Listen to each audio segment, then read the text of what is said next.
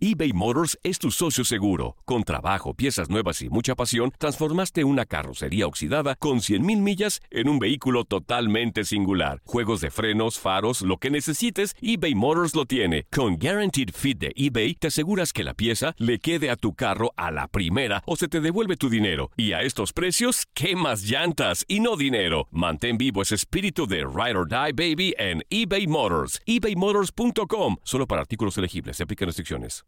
Aloha mamá. Sorry por responder hasta ahora. Estuve toda la tarde con mi unidad arreglando un helicóptero Black Hawk. Hawái es increíble. Luego te cuento más. Te quiero.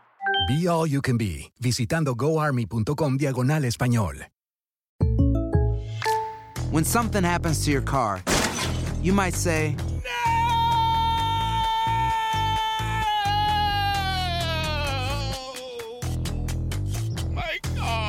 but what you really need to say is something that can actually help. Like a good neighbor, State Farm is there. And just like that, State Farm is there to help you file your claim right on the State Farm mobile app. So just remember, like a good neighbor, State Farm is there. State Farm, Bloomington, Illinois. Boost Mobile tiene una gran oferta para que aproveches tu reembolso de impuestos al máximo y te mantengas conectado. Al cambiarte a Boost, recibe un 50% de descuento en tu primer mes de datos ilimitados. O, con un plan ilimitado de 40 dólares, llévate un Samsung Galaxy A15 5G por $39.99. Obtén los mejores teléfonos en las redes 5G más grandes del país. Con Boost Mobile, cambiarse es fácil. Solo visita boostmobile.com. Boost Mobile, sin miedo al éxito. Para clientes nuevos y solamente en línea, requiere AroPay. 50% de descuento en el primer mes requiere un plan de 25 dólares al mes. Aplican otras restricciones. Visita boostmobile.com para detalles. Estás entrando a Desde el Diamante.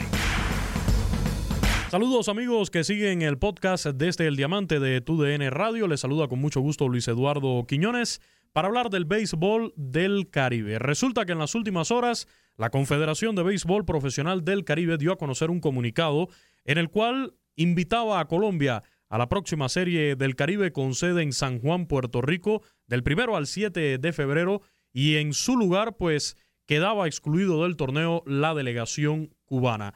Los motivos son los siguientes para que quede claro a todos los seguidores del béisbol. Resulta que para viajar a Puerto Rico necesitas en primer lugar la visa estadounidense y en estos momentos el consulado, la embajada de los Estados Unidos en Cuba no se encuentra en funcionamiento para realizar este tipo de, de, trabajo de otorgar visas. Por lo tanto, la Confederación de Béisbol Profesional del Caribe, que encabeza Juan Francisco Puello Herrera, pues coordinó con el Consulado de los Estados Unidos en Santo Domingo, República Dominicana, para que allí la delegación cubana pudiera realizar los trámites de visado para asistir a San Juan, Puerto Rico. ¿Qué sucede? Todavía no está la nómina del equipo Cuba porque es el equipo campeón de la Liga de la Serie Nacional el que asiste a la Serie del Caribe. En teoría, y después les voy a decir por qué en teoría. Esto, pues, provocó que la Confederación de Béisbol Profesional del Caribe dijera, pues, no va a dar tiempo a realizar los trámites porque la Serie Nacional Cubana todavía está en la fase semifinal. Le restan juegos de semifinales para llegar entonces a la definición del campeón y de allí conformar el equipo y entonces iniciar el trámite para solicitar las visas. Ante esta situación, la Confederación de Béisbol Profesional del Caribe decidió tomar esta decisión eh, al prever que no iba a dar tiempo y, en vez de arriesgarse hasta último momento, en el cual pues en Cuba se viera en la imposibilidad de asistir a Puerto Rico, tener que correr a esa hora a cambiar calendario, a invitar a otro equipo, pues desde ya, eh, el 31 de diciembre, la Confederación de Béisbol Profesional del Caribe se comunicó con la Federación Cubana de Béisbol para explicarle la situación. El día 4, la Federación Cubana, o sea, el sábado en la noche, emite un comunicado eh, dando a conocer algunos detalles de toda esta situación y exigiéndole a la Confederación que garantizara todo para que Cuba pudiera asistir. Ya ayer, eh, en la mañana, eh, la Confederación del Caribe da a conocer que es Colombia la que va a asistir y no Cuba como inicialmente eh, se había hecho en los últimos años como país invitado. Una situación bastante controvertida, ha provocado un tanto de decisiones divididas. Lo cierto es que es lamentable por parte de la afición cubana al béisbol, eh, ya sea la que está en Cuba o la que se encuentra en Estados Unidos o en cualquier lugar del mundo, en Europa, en Asia, en América Latina, donde quiera que haya un cubano que ama el béisbol, lamenta esta situación, porque claro, quieren ver a su país representado en un evento como la Serie del Caribe. Por otra parte, yo personalmente, independientemente de que la Federación Cubana de Béisbol que dirige el señor Higinio Vélez, junto al Instituto Nacional de Deportes de Cuba y el propio gobierno cubano, hayan armado con esto un show político responsabilizando nada más y nada menos que, bueno, el mismo discurso de hace 60 años, al imperialismo yanqui, al gobierno de los Estados Unidos, diciendo que la Confederación de Béisbol Profesional del Caribe y su comisionado Juan Francisco Puello Herrera cedieron ante las presiones de los Estados Unidos. ¿Y qué hizo la Federación Cubana de Béisbol para prever este tipo de situación? ¿Para qué están los directivos de la pelota cubana si no es para este mismo, estas mismas situaciones, preverlas, tenerlas en consideración, buscar alternativas, buscar soluciones a los problemas? Entonces ahora se quieren lavar las manos la Federación Cubana de Béisbol responsabilizando a la Confederación del Caribe. En mi opinión, en primer lugar, la culpa es el mal de raíz, eh, el, mal de fondo, y es el gobierno cubano, que es el que tiene en crisis a la sociedad cubana de forma general, al deporte cubano y a cada una de las ramas de la economía de ese país. Una liga cubana que antes de 1959 era profesional, respetada en todo el mundo, en todo el Caribe, dominaba este evento, la Serie del Caribe de punta a cabo. Nos fuimos con una serie nacional, un béisbol amateur, entre comillas, que sí es verdad, tuvo años gloriosos, tuvo buenos resultados, repito, en el béisbol amateur, en Juegos Olímpicos, en Juegos Centroamericanos, Juegos Panamericanos, en Copas Intercontinentales, Campeonatos Mundiales de la IBAF, dominaban sin ningún tipo de problemas. Pero hoy en día, hoy en día, el béisbol cubano, el deporte cubano, está en una crisis tal provocada por el sistema, por el gobierno, en el cual no le ganan a nadie. A nadie le gana el equipo de pelota de Cuba y se ha demostrado en los últimos eventos internacionales. La Liga Cubana es una total falta de respeto, un torneo desorganizado, con estadios de los años 60, en muy malas condiciones, eh, sin ofertas. El salario que se le paga a los peloteros es bajísimo, bajísimo. Entonces, ¿de qué me están hablando? ¿Qué ha hecho la Federación Cubana de Béisbol para merecer el respeto de la Confederación de Béisbol Profesional del Caribe? Absolutamente nada, absolutamente nada. Son los peores años en la historia del béisbol cubano. Y allí sigue el señor Higinio Vélez como si nada dirigiendo esa federación. Han volado las cabezas de comisionados nacionales de béisbol, pero la del presidente de la federación, ¿por qué se mantiene allí? ¿A quién le sabe algo? con el pésimo trabajo que lo está haciendo. He tenido la oportunidad de conversar con muchísimos peloteros cubanos y todos me dicen, la culpa de lo que está pasando en la pelota cubana es de Higinio Vélez, el presidente de la Federación Cubana de Béisbol. El pasado domingo, en uno de los juegos de los playoffs de la Serie Nacional Cubana, pues se realizó un acto político y todo, eh, leyendo un comunicado al estilo de, los años eh, de 60 ahí en Cuba, eh, por supuesto, armando todo este show con dirigentes del gobierno, del partido, del deporte cubano.